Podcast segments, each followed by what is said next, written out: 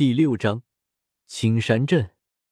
古河当然不知道身后藤山和亚飞对他与平常态度相异而产生的推论。不过，就算知道这样的结论，古河也不在意。只要不得出自己现在实际上是个冒牌货，就随他们去猜测。古河在飞出帝都后，找了一处有森林的地方，笔直向森林飞去。到了森林后，古河先将自己那显眼的衣服换成一件舒适的青衫。然后将冰蚕假面戴在自己的脸上，顿时，一股冰凉的感觉缓缓的透着脸庞传进脑海。古河甚至能模糊感觉到，连自己的五官都有些蠕动了起来。从那戒里取出一块水晶镜，看着容貌大变的自己，古河满意的点点头。这下就算云云也认不出自己了吧？想着身上还缺一件武器防身。尽管凭自己斗王的实力，在加玛帝国很少有人和兽能伤到自己，但自己现在可是扮演的一个实力比较强大的旅人，而不是一个斗王。古河又从那件拿出一把毫无标识的剑，挂在腰间，然后依据记忆中青山镇的方位，直直的走去。古河这次的目的地是青山镇小医仙曾带萧炎到过的那个小山谷深处。那里有着精纯的能量和许多珍贵的草药，正好适合古河修炼来适应自己的一身实力，并且炼药将一身炼药术完全掌握。在经过五天白天赶路、晚上修炼的日子，终于赶到了青山镇。古河已经变得满脸风尘，不过有着斗王的身体素质，这么一点路程完全不累，对身体的掌握还有一定的加强。青山镇。因为临近魔兽山脉的缘故，又被称之为魔兽小镇。小镇之中，最多的人群还是那些成日在刀口舔血的佣兵。他们成群结队，互相抱着臂弯，在街道上口沫横飞，肆无忌惮的讨论着小镇中哪里的女人最有味道，哪里的酒最烈，哪里的魔兽最凶狠。古河修长的身材和一身青衫。在这些强壮的佣兵里，倒是显得格格不入。街道两边有着不少商店，而且因为地利的缘故，人气还颇为火爆。古河找了一家看上去不错的旅店住了下来。在定下旅店，确定晚上住在哪里后，古河又出来逛逛，准备看一下那个被称为“斗破第一细妖”的小医仙。古河随便在路旁的商店买了点东西，然后向店员打听万药斋的去向。店员看在古河买东西的份上，倒是颇为用心的给古河指路。临走之时，怕古河忘记，还贴心的给他画了一幅简易的地图。在接过那位热心的店员后，古河按照他所指的路线向万药斋走去。转过几条街道，喧哗逐渐淡去。古河顺着条幽静的小道缓缓的行走着，片刻后，一处颇为别致的小庄园出现在了视线之内。看，不是自己以为的是一个药店类似的地方，而是一座庄园。古河准备回去，总不能为看一眼小医仙就进去做一次梁上君子吧？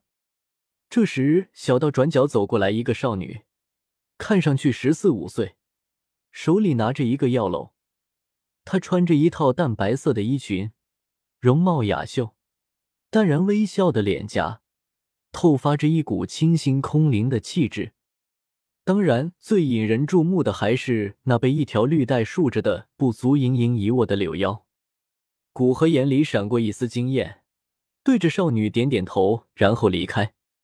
少女疑惑的看了古河一眼，不过青山镇靠近魔兽山脉，危险很大。经常会出现一些精神失常的人，少女对这个做出奇怪表情的人也归类到那一类人里。既然已经看到了小医仙，满足了一个自己的愿望，古河决定明天就出发去魔兽山脉，尽快找到那个小山谷。在旅店修炼一晚上后，第二天古河精神奕奕的出发，径直往魔兽山脉走去。路上已经有很多佣兵，或三五人。或十多人一起行走，单独一人的只有古河。路上很多佣兵都用戏谑、藐视的眼神看着古河，不过并没有提醒古河这明显的找死行为。古河其实知道这些人的意思和要表达的含义。佣兵本身就是刀口舔血的人，而且现在这样规模的也大多数是临时组的队，彼此并不信任，更何况是一个完全陌生的人。在他们眼里，古河已经是一个死人。那么他身上的金钱丹药就看谁运气好得到。又有谁会去提醒他魔兽山脉的危险呢？他们巴不得每年这样的蠢货来多一点，这样他们就可以捞更多的外快。小兄弟，第一次来魔兽山脉吧？走到半路上，其中一个佣兵对古河大声问道。其他佣兵都用不善的眼神看向出言的佣兵，佣兵同样以凶恶的眼神回瞪，看着这个佣兵强壮的身体，终究没谁想去做这个出头鸟。有些愤恨的收回了目光，和这位出言的佣兵组队的队友也用异样的眼神看着他，然后不动声色的拉开距离。古河看着这位佣兵，没有说话。魔兽山脉是很危险的，特别是对于第一次来这里的人来说，一般都要经过三次，有本地人带，熟悉了这里的环境和魔兽分布之后，斗师以上的人才会考虑单独进魔兽山脉。我看你是第一次来，可能不知道这里的情况，不如由我带你先熟悉一下这魔兽山脉附近的环境，并和你讲一下魔兽的分布。我两年前刚来的时候也是什么都不懂，还好有一个好心人帮了我。出门在外，大家都不容易，能帮一点是一点。